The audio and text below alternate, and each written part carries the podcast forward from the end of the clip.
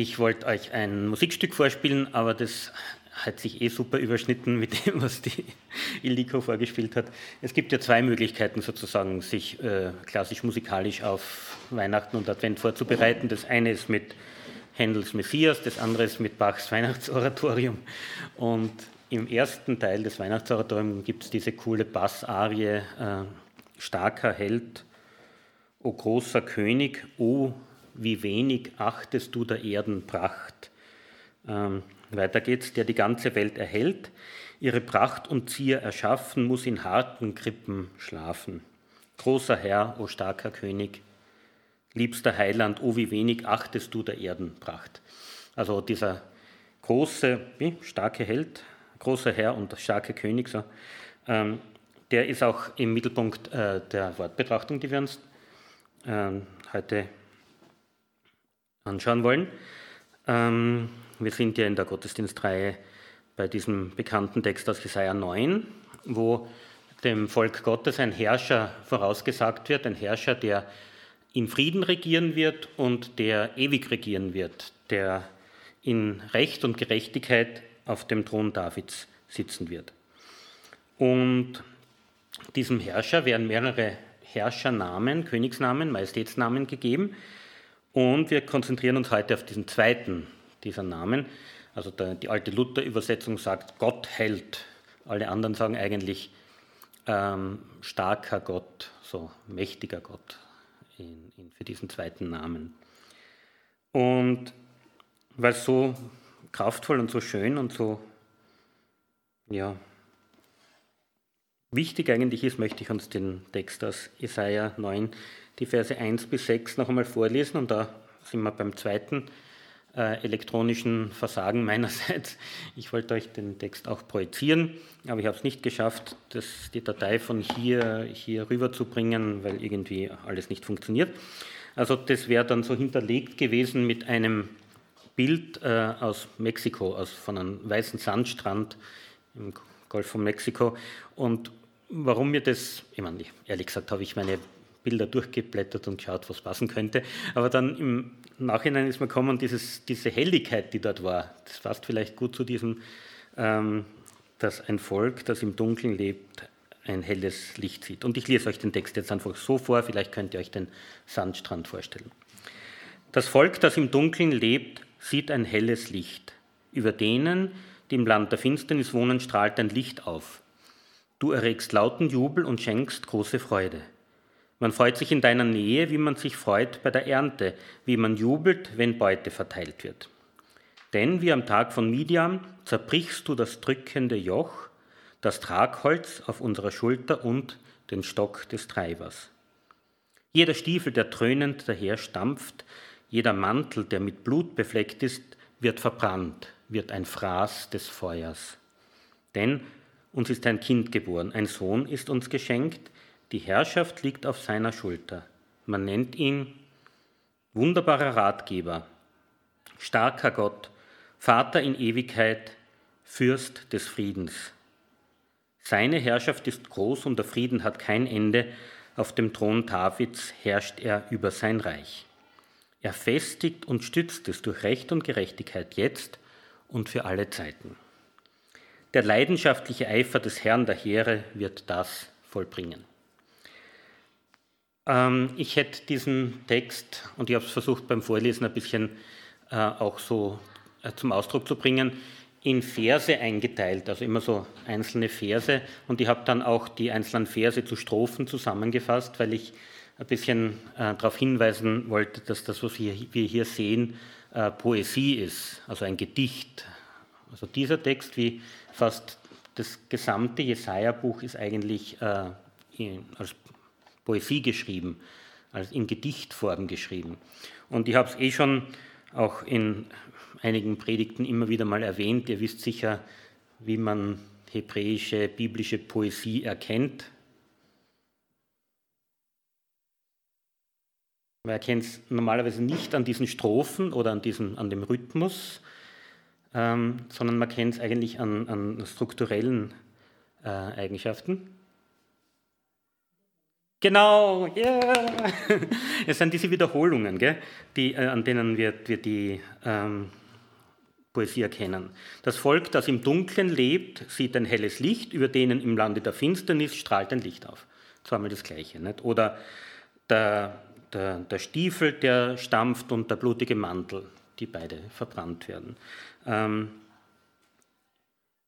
ähm, auf dem Thron Davids herrschte über sein Reich und festigte es und stützte es durch Recht und Gerechtigkeit jetzt und für alle Zeiten. Naja, das ist vielleicht nicht unbedingt die große Wiederholung, aber jedenfalls haben wir, äh, du erregst lauten Jubel und schenkst große Freude. Also immer diese, diese Wiederholungen deuten auf ähm, Poesie hin und so ist es eben auch in diesem äh, Jesaja-Buch. Jetzt habe ich, äh, und diese Verdoppelungen sehr oft bedeuten die nicht was Neues. Die zweite Wiederholung des gleichen Gedankens ist einfach nur Verstärkung des ersten, nicht unbedingt eine Variante oder eine zusätzliche sozusagen Sichtweise, sondern einfach nur noch einmal das Gleiche wiederholt. Jetzt habe ich natürlich ein bisschen Angst gehabt, dass diese vier Namen auch alle das Gleiche bedeuten und wir euch viermal die gleiche Predigt sozusagen bringen sollten, weil die vier Namen äh, wunderbarer Ratgeber, starker Gott, Vater in Ewigkeit, Fürst des Friedens eh alle das Gleiche wiederholen, aber wir sehen schon, das stimmt nicht. Gell? Also die, die, die Namen sind so unterschiedlich und so facettenreich, dass es sich wirklich lohnt, auf jeden einzelnen einzugehen. Ähm, ich habe schon erwähnt, der Inhalt dieses Gedichtes ist eben diese Ankündigung eines Herrschers auf dem Thron Davids, der äh, Gewalt und Unrecht überwinden und ein ewiges Reich des Friedens aufrichten wird. Und diese Vier Herrschaftsnamen, diese vier Majestätsnamen charakterisieren jetzt diese Herrschaft. In den Namen steckt ein Programm sozusagen. In den Namen lesen wir auch, wie diese Herrschaft ausschauen wird. Ich habe mir äh, so ein bisschen versucht ähm, vorzustellen, ob ich das irgendwo anders auch kenne, dass der Name des Herrschers sozusagen seinen, seinen Charakter und sein Programm ähm, bestimmt. Von den europäischen Herrschern sind wir es vielleicht nicht so gewöhnt, aber interessanterweise ähm, die chinesischen Kaiser haben ihrer eigenen Regentschaft der Ära sozusagen, die sie da bestimmen, Namen gegeben. Und diese Namen waren vielleicht sowas wie lange Harmonie oder starker Friede oder der Name von einer anderen Ära eines Kaisers war Tugend verbreiten. Das war sein Programm. Und ähm, ja, schön, dass das irgendwie so ähm, hier auch ein bisschen ähnlich äh, formuliert wird. Diese Namen zeigen uns, welchen Charakter die Herrschaft dieses Königs, dieses Kindes hat. Es ist nämlich ein Kind, das uns geboren wird, äh, ein Sohn, der uns gegeben wird, der diese, diese Herrschaft ähm, aufnimmt und diese Herrschaft aufrichtet. Ähm, und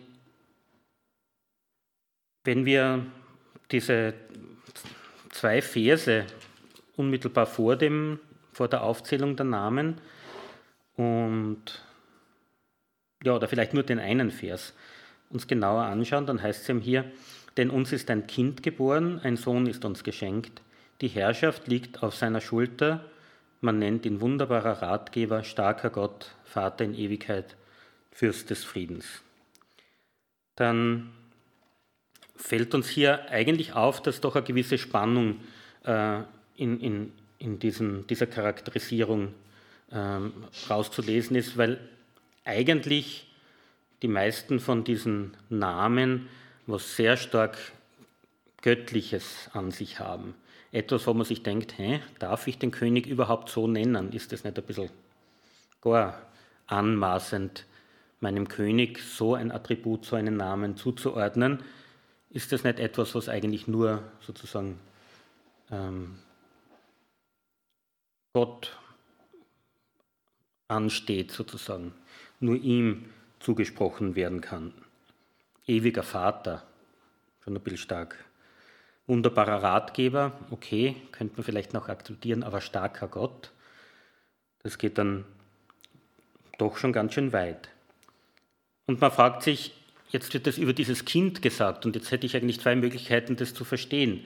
Ich könnte sagen, naja, dieses Kind ist tatsächlich Gott, hat tatsächlich diese göttlichen Eigenschaften und hat Teil sozusagen am, am Wesen Gottes. Es ist eigentlich in Wirklichkeit Gott, der dieser König ist, Gott, der regiert. Oder das andere, dass ich sagen kann, naja, hoffentlich hat dieses Kind, das geboren wird, dieser König, der sein wird, dann Zugang sozusagen zu diesen, zu diesen göttlichen Attributen und wird sich dann auch richten und dann daran halten. Wird sozusagen einen starken Gott an seiner Seite haben und sich an Gott wenden, der selbst der wunderbare Ratgeber ist. Ähm, das wären irgendwie die beiden Richtungen, in die ich gehen könnte, wenn ich diese Spannung ähm, verstehen möchte. Und auch jetzt nur beim Anschauen dieser Namen und dieser Worte fällt doch noch eine weitere Spannung auf, nämlich die Spannung zwischen diesen Attributen und dem neugeborenen Kind, das hier erwähnt wird. Weil ein ewiger Vater ist was ganz was anderes als ein kleines Baby, oder? Das ist ja fast das Gegenteil vom, vom Kind, nicht der Vater. Den Ratgeber, da denkt man sich auch eher, das wird wohl jemand sein, der ein bisschen mehr Lebenserfahrung hat als ein Neugeborenes. Und auch die große Kraft, sozusagen der starke Gott, den findet man normalerweise bei einem kleinen Menschlein noch nicht so vor. Ne? Wie soll man das verstehen und erfassen können? Ich denke, dass diese Spannung hier tatsächlich sehr bewusst ähm, aufgebaut wird, dass wir tatsächlich genau spüren sollen, dass wir hier irgendwie tatsächlich beides haben. Wir haben dieses Kind, diesen Menschen, der geboren wird und der sozusagen äh, ein König unter Menschen ist. Und wir haben diese ähm, Eigenschaften, die nur Gott zukommen, die wir nur ihm zusprechen können. Ein Mensch unter Menschen, in dem Gottes Geist, Gottes Wesen, Gottes Natur wohnt. Ein Mensch und dennoch der ewig regierende König. Ein Mensch und dennoch äh, am göttlichen Wesen Anteil habend. So irgendwie könnte ich mir das denken, dass das der Schreiber vom, also der Jesaja irgendwie vernommen und verspürt und, und von Gott äh, gehört hat. Man fragt sich dann, wie das gehen soll. Ne? Und wir könnten jetzt eine zweifache Antwort wiedergeben. Die eine Antwort, und da bin ich recht froh drüber, steht einfach im Text. Wie kann das gehen, dass dieses Kind, dieser Mensch gleichzeitig dieser starke Gott ist? Naja, der Text sagt, der leidenschaftliche Eifer des Herrn der Heere wird das vollbringen. Ich weiß nicht, wie das gehen soll, aber der leidenschaftliche Eifer Gottes wird das vollbringen. Es ist sozusagen bei ihm, es liegt bei Gott, diesen, diese Ankündigung wahrzumachen, diese Ankündigung zu vollbringen sozusagen.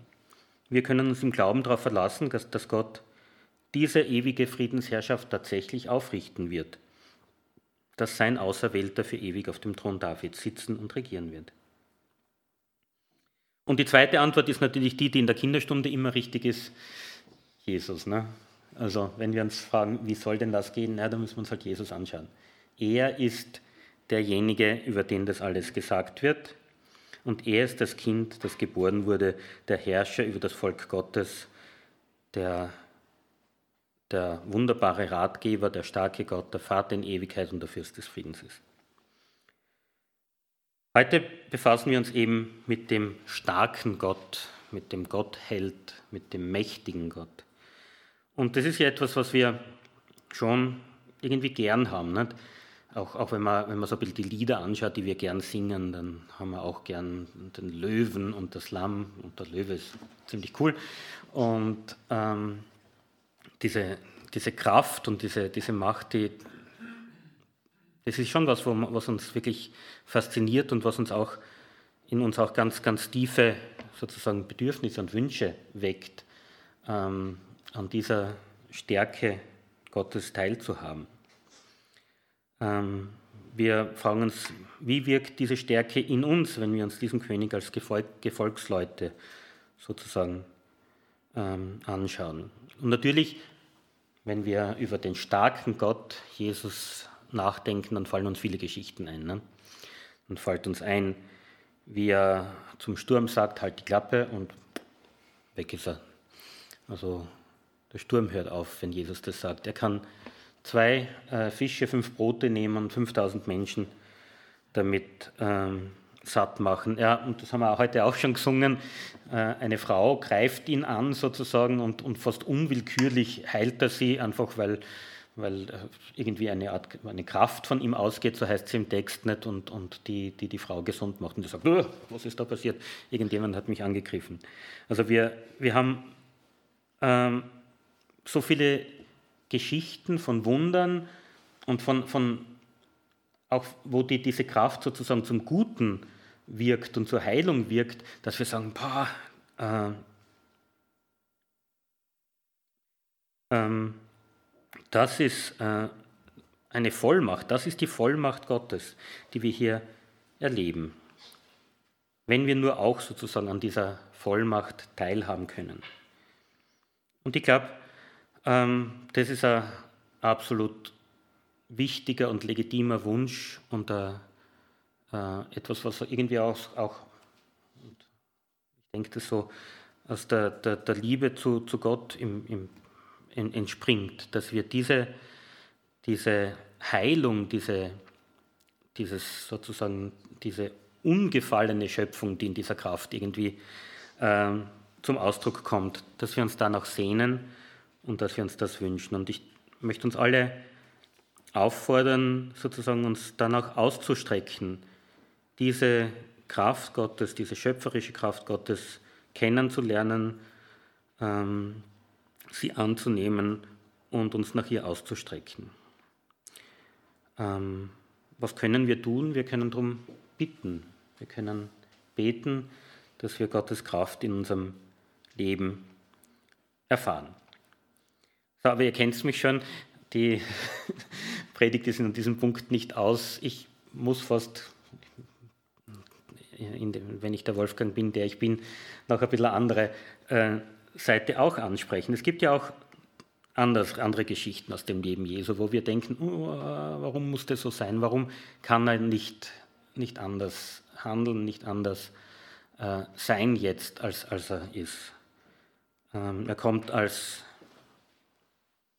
Kind völlig bedeutungsloser äh, Eltern zur Welt, die in keiner Weise teilhaben sozusagen an der, an der Macht, äh, die im, im Lande herrscht.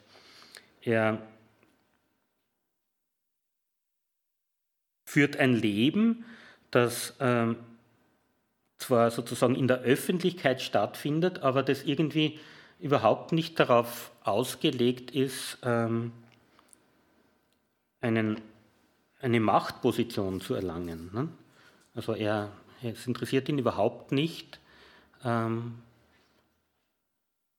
in einem politischen Sinne das Sagen zu haben. Also das Sagen zu haben in dem Sinn, dass er, er bestimmt und alle müssen das tun. Ne? Also einmal wollen sie ihn zum König machen, vielleicht sogar öfters, und er, er verschwindet. Er, er versteckt sich, er, er flieht sozusagen. Man hat den Eindruck, es geht ihm nicht daran, darum, ähm,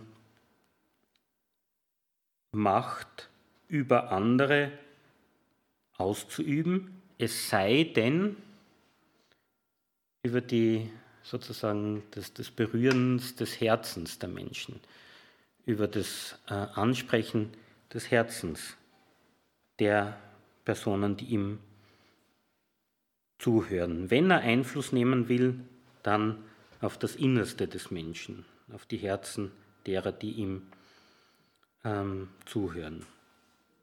Und irgendwie alles fokussiert sich dann, ähm,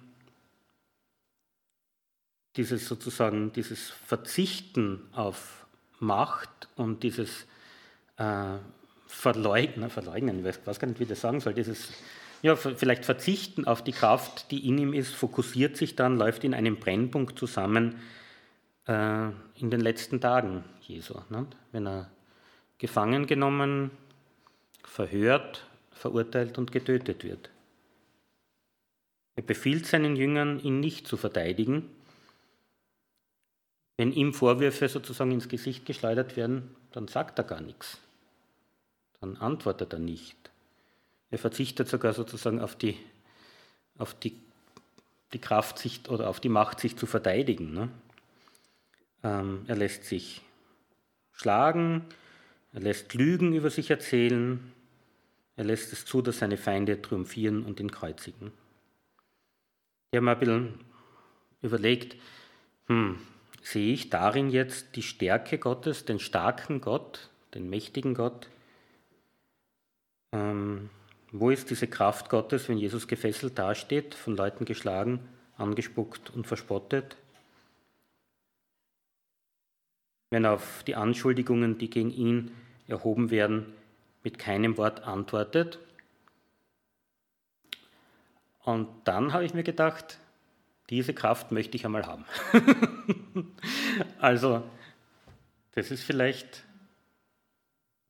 noch was ganz anderes, sozusagen die Kraft zu haben, nicht tätig zu sein, nicht ähm, dem, dem, der Ungerechtigkeit, die einem selbst sozusagen da, ähm, über den Kopf geschüttet wird, kübelweise, ähm, der entgegenzutreten. Warum macht das überhaupt? Naja, weil es Gottes Plan ist, weil er Gott gehorsam ist. Ne? Also es liegt eine unglaubliche Kraft in Jesu Glauben und Gehorsam. Also die, die, die Kraft, mit der er an Gott festhaltet, die ist sozusagen wirklich stärker als der Griff von Superman und der ist schon ganz schön stark. Also er, seine Kraft und Macht erweist sich in seinem unbedingten ähm, Gehorsam und seinem Glauben an die Güte Gottes, die sich in seinem guten Plan verwirklicht. Und das lasst ihn sozusagen all das auch über sich ergehen und durchstehen.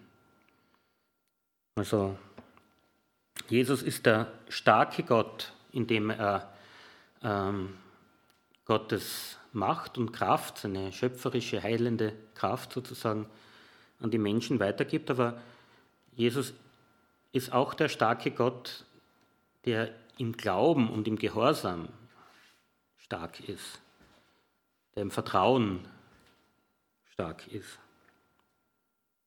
Und schließlich, und das ist vielleicht das Wichtigste und fasst vielleicht eh alles andere zusammen, ähm, Christus, Jesus ist stark in der Kraft seiner Auferstehung.